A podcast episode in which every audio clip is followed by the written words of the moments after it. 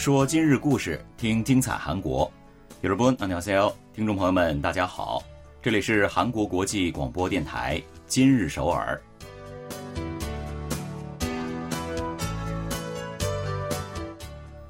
聚焦今日首尔，体会当下韩国，让我们带您走遍韩国的每个角落，让我们把最真实的韩国送到您的耳边。 各位听众，大家好，我是主持人朴龙军。听众朋友们，大家好，我是主持人立新，很高兴与您相会在今天的今日首尔。那首尔市梨泰院发生的踩踏事故呢，也是牵动着全世界人的心啊。嗯，在这一次的事故的遇难者当中，还包括二十六名的外国人。日前呢，韩国外交部官员也向记者表示，政府决定向这些外国遇难者。提供和韩国遇难者同等规格的丧葬等待遇。嗯，也就是说，外籍遇难者的家属呢，将可以得到两千万韩元的抚恤金，以及每人一千五百万韩元范围内的丧葬补助费用。是的，那除此之外呢？如果说遗属希望将遇难者的遗体运回国内的话，那政府呢也将会在补助范围之内支付相关的费用。而对于因为葬礼而来到韩国的遗属呢？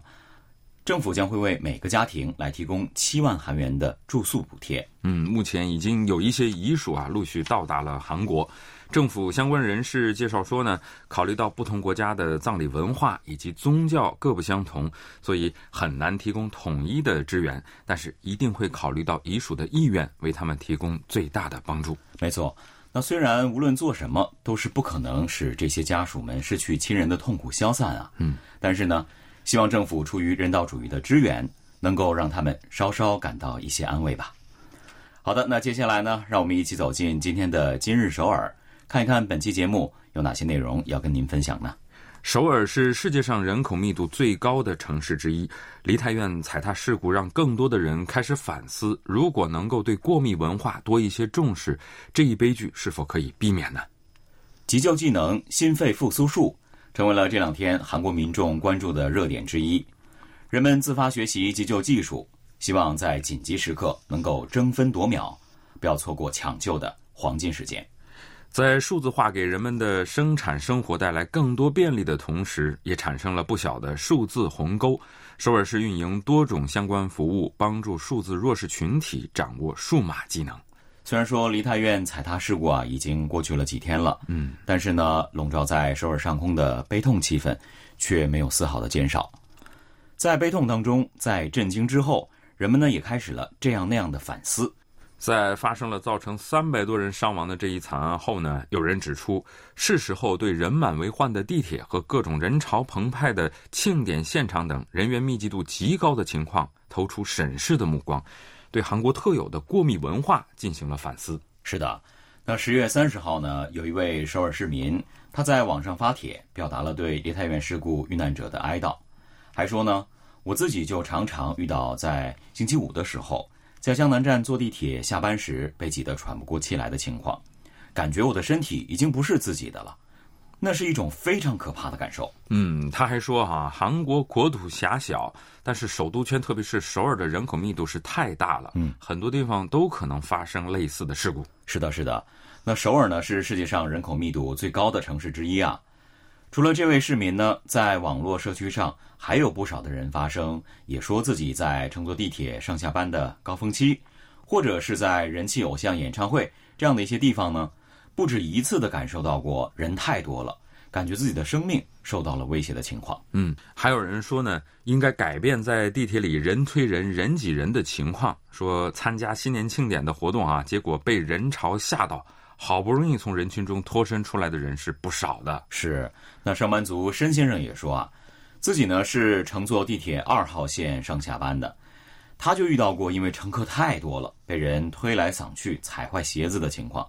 到站不能下车，这是常事。嗯，其实啊，在这个高峰期坐过地铁的朋友们，应该都有过这种在地铁里被挤成豆芽的这种经历了。对，我的一个朋友说呢，自己就是因为这个挤地铁挤得太厉害，结果得了封闭恐惧症啊，人多的时候是宁愿走路的。是可以想象啊，那要不怎么会有人会把地下铁叫做地狱铁呢？嗯，那居住在京畿道金浦市的上班族连某说呢。这个金浦轻轨线啊，也常常都是人满为患。他也曾经见到过有这个孩子坐在地上，但是周围密密麻麻全是人的情景，这个很危险啊。嗯，这种情况非常危险啊。是上班族的张艺林呢，他也表示哈，上下班在地铁里，有时候就挤得喘不过气来，甚至有时候呢是被人群抬起来，脚都触不到地板，好像被挟持了一样。对，他也认为呢，这种情况是特别需要改善的。我和他也也有相同的这个经历，也是在地铁二号线啊。嗯，那世宗网络大学消防防灾系教授朴清雄他也指出，韩国人呢好像已经习惯了这种拥挤了，满员的大众交通，还有密闭的演出空间等等，这些可能导致人们产生呼吸困难，又或者是恐惧感的一些地方，已经成为了一种日常了。人们呢就对危险的反应，因此会变得迟钝。嗯，作为人口密度最高的城市之一啊，首尔市常住人口为九百七十七点六万，接近总人口的五分之一了。人口密度呢，甚至已经超过了纽约和东京。但是习以为常的环境当中啊，随时都可能引发灾难，所以为了避免酿成大祸，政府和地方自治团体等应该意识到这种情况的严重性啊，并且对这个大型的聚集活动现场进行更加全面、彻底的管理了。没错，不过呢，朴教授也强调啊，人潮涌动呢，并不意味着一定就会发生危险啊。那像首尔呢，其实每年都会举行的新年敲钟活动，这个参加人员呢也都是很多很多的。嗯。但是呢，因为市政府的一些部门事先是做好了万全的准备，所以呢，并没有发生过很大的事故。这也就意味着哈，只要预防危险的安全系统运转良好，那在防止事故发生方面还是比较有效的了。没错，全美大学社会学系教授薛东勋提示大家呢，不要把这些现象跟这次事故设定成因果关系。他分析说了，虽然地铁拥挤现象一直都存在，而且。历年来，万圣节活动也都是聚集过很多的人的，但是都没有发生如此大型的事故。所以呢，我们的当务之急是查明为什么平时运转良好的安全系统会在这一次的事故当中崩溃。没错啊，看到问题并且找到漏洞所在，这才是政府和国民们最应该做的事情了。是的，是的。韩国总统尹锡悦呢，在三十一号的时候表示，重要的是彻查并且透明公开事故的原因。检查并且弥补现有的安全管理指南漏洞，并且在这个基础之上来制定根本的对策，以防类似的事故重演。是的啊，希望这次事故呢，给政府以及民众啊敲响警钟，这不要白响了。对，呃，悲剧呢绝对不能重演，不能再有任何鲜活的生命被定格在一个悲伤的时刻了。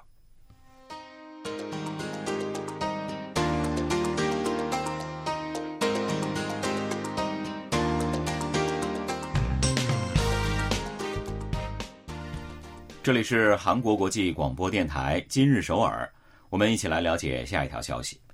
刚才我们提到，在梨泰院踩踏事故发生之后呢，人们开始反思事故发生的原因，希望能够从中得到教训。那这其中就包括对心肺复苏术的思考。是的，上班族裴某呢，在接受记者采访的时候就说了，他已经决定去学习心肺复苏术的操作方法。他说了，经过这样的一场事故以后呢。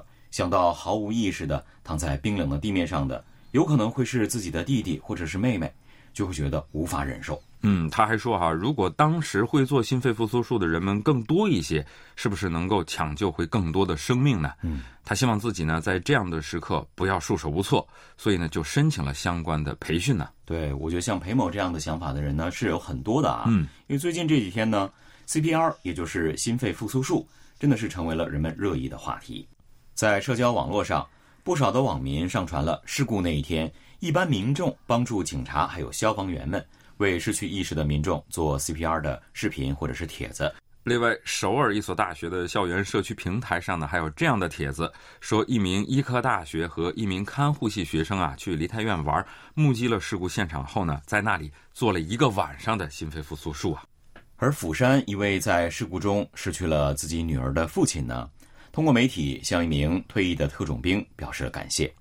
他说，自己的女儿和儿子遭遇了这场事故，是那位拥有急救资格证的退役军人通过实施心肺复苏术救了他的儿子。嗯，否则他会连儿子也一起失去啊。是啊，当时在事故现场啊，急救人员向周围的民众求救过，问是否有可以做 CPR 的人。那二十九岁的金某说呢，自己在军队学过心肺复苏术，所以就加入了救助。但是刚开始呢，也是因为太害怕了，身体都僵硬了。对啊，他应该也是在第一次在现实生活当中遇到了这种失去意识的人，为他做心肺复苏术吧。嗯，所以呢，在这个事故发生之后啊，越来越多的人就意识到了心肺复苏术的重要性，在社交网络上呢，号召大家去学习心脏除颤仪，就 AED 和 CPR 的这个帖子是越来越多。对，还有各种相关的操作方法、操作顺序的帖子，也是在不断的被共享的。是的，是的。那家中有一个十一岁女儿的林女士说了，这次的事故呢，让我感到非常的心痛和惋惜。那想到，如果是自己遇到了这样的情况，能够沉着的进行急救处理吗？所以呢，他也申请了 CPR 的培训。一名推特用户在网上分享了相关的链接哈，并且留言说呢，我已经申请了，需要的朋友们也请参考一下。另外一位网民呢，也在推特上发帖晒出了自己申请 CPR 培训的照片，还附上了可以进行急救的这个培训的场所及相关的价格。嗯，都是有用的信息啊。嗯，那因为民众关注度的增加呢，各个进行急救培训的机构相关的咨询其实也在增加。大韩红十字会的有关人士表示，在梨泰院事故之后，有关于急救培训的咨询也增加了一倍。大韩心肺复苏术协会也介绍说，哈，梨泰院事故发生后的第二天，登录他们官网的网民人数呢，激增到了之前的四倍之多。嗯，那所谓的心肺复苏术，也就是 CPR 呢，它是针对呼吸、心跳停止的急症危重病人所采取的抢救关键措施。如果说有效的进行了 CPR，那挽救患者生命的概率将会比没有进行时。高出三倍以上，嗯，非常高啊。对，在一般的情况下呢，心跳骤停、脑组织缺氧四分钟之内可以恢复其原有的功能，但是如果超过四分钟，就容易造成脑组织永久的损伤，甚至呢就导致死亡。因此啊，黄金时间内的措施是非常重要的。没错，在韩国呢，民众可以在区政府、大韩红十字会、大韩心肺复苏协会等等这样的一些机构来接受有关于急救技术的培训。而且呢，根据学校保健法，韩国的小学、初中还有高中生啊，他们都会得到相关的培训，而且这也是一种义务。嗯，不过一位大学消防防灾系的教授表示呢，虽然韩国的 CPR 等相关的急救教育开展的是比较好的，但是因为呢，这是属于是暂时的、短期的教育，在实际的情况下呢，会出现难以适用的情况。对，所以他建议政府和地方的自治团体呢。应该要持续的通过影像啊，或者是视听资料等等，来宣传正确的 CPR 方法。他强调说，这是因为在实战当中，心理上可能真的会感到惊恐啊。嗯，因此呢，要通过反复的教育来养成习惯，这样才可以临危不乱。大韩心肺复苏术协会呢，也强调了实习的重要性啊，亲自动手练习，这是最好的办法。那公务员姜某呢，对此是深表同感。他说自己在大学期间，哈，曾带着一千多名学生在首尔大学医院学习了 CPR 的课程。后来呢，还亲自向各系的学生会会长进行了传授，所以至今还清楚的记得操作的方法。他还说呢，这是自己人生当中学习到的最好的技能啊。嗯，那我们都知道，事故是可怕的，但更可怕的是发生事故之后不能从中吸取教训，导致更加可怕的事故的发生。既然大家都已经意识到了掌握 CPR 等急救技术的重要性，那我觉得就尽量抽出时间也去学习一下。嗯，也希望有关机构能够提供更多的设施和实习方面的支持，让更多的人能够学习到这一人生中最重要的技术。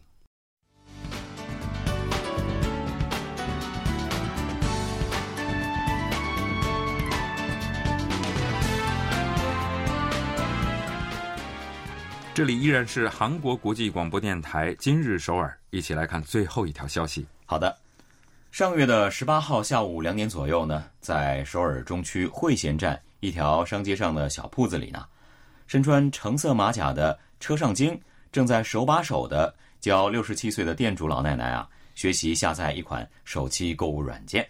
老奶奶看起来是很紧张的样子啊，一边说我的手都在抖啊，一边是犹犹豫豫的操作着。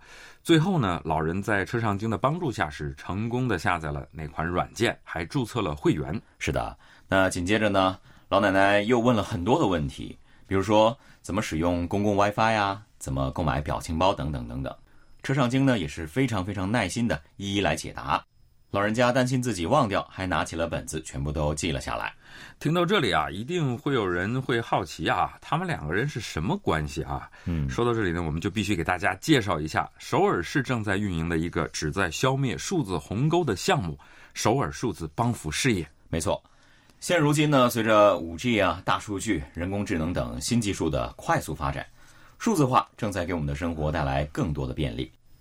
但是与此同时呢？由于数字基础设施、数字技术应用水平还有能力等方面的差异，一部分人呢是落在了时代的后面，由此呢引发的各类社会问题也是日益凸显。嗯，在这个数字弱势群体当中，哈，人口最多的恐怕就是老年人了。尤其是在新冠疫情爆发以来呢，那些与我们生活息息相关的科技，确实是让很多老人家手足无措呀。嗯，这个科技恐惧症正在银发一族当中蔓延呢。针对这样的一种情况呢，首尔市就推出了这一项数字帮扶事业。而刚刚我们介绍过的车上经，它就是这项事业当中的一环，来为有需要的老年人上门提供服务的数字指导员。嗯，据首尔市的介绍，从今年七月起，市政府选拔了一百名这样的指导员，分配在各个的区里。那这些人呢，大部分都是五十岁左右，全部都经过了正式的培训才正式上岗。是的。他们呢，一般会在流动人口比较多的地铁站啊，还有市场啊、超市、公园等五十个主要的基点，两人一组来出现。每个人呢都会身穿着橙色的马甲，然后呢背后会写着“与数字弱势群体同行，敬请咨询”这样的字样。嗯，只要有人提问啊，他们就会停下来，耐心的为对方讲解。首尔市啊，在全国自治团体当中呢，是第一个提供这种数字指导员服务的。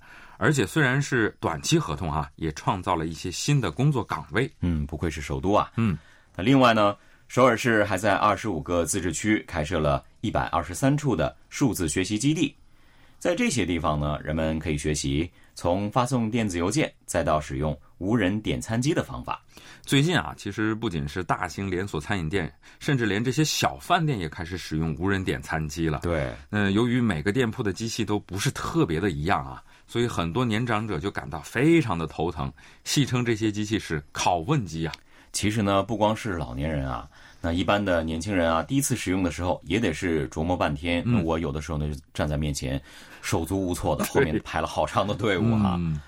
那在首尔市的学习数字基地呢，都是配有这样的无人点餐模拟机的，老人家们呢，可以在那里进行实战练习，来对机器熟悉了之后呢。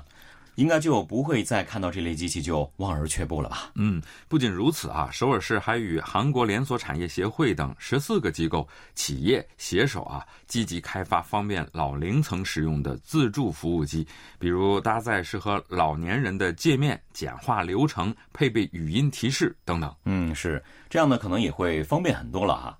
另外呢，根据首尔数码财团的一项调查结果显示呢。居住在首尔的五十五岁以上的居民当中，只有百分之四十五点八的受访者说啊，自己使用过自助服务机。嗯，他们在回答为什么不使用自动服务机的问题的时候呢，很多人都说是担心排在后面的人啊不耐烦了。所以呢，首尔市还启动了“慢慢来没关系”的活动啊，号召大家多给数码弱势群体一些关照。是，这口号很温暖啊！看来以后呢，我也不用太过紧张哈。那其实呢，要建设一个更具包容性的社会，这是需要我们共同努力的。所以呢，就让我们每一个人都拿出一些爱心和努力，去帮助身边需要帮助的人们，一同踏上这数字旅程吧。好的，听众朋友，今天的今日首尔节目呢，又到了结束的时候了。非常感谢大家的收听，我和龙金呢，在这里也就跟大家说一声再见了。听众朋友们，안녕히계세 요， 안녕히계세 요。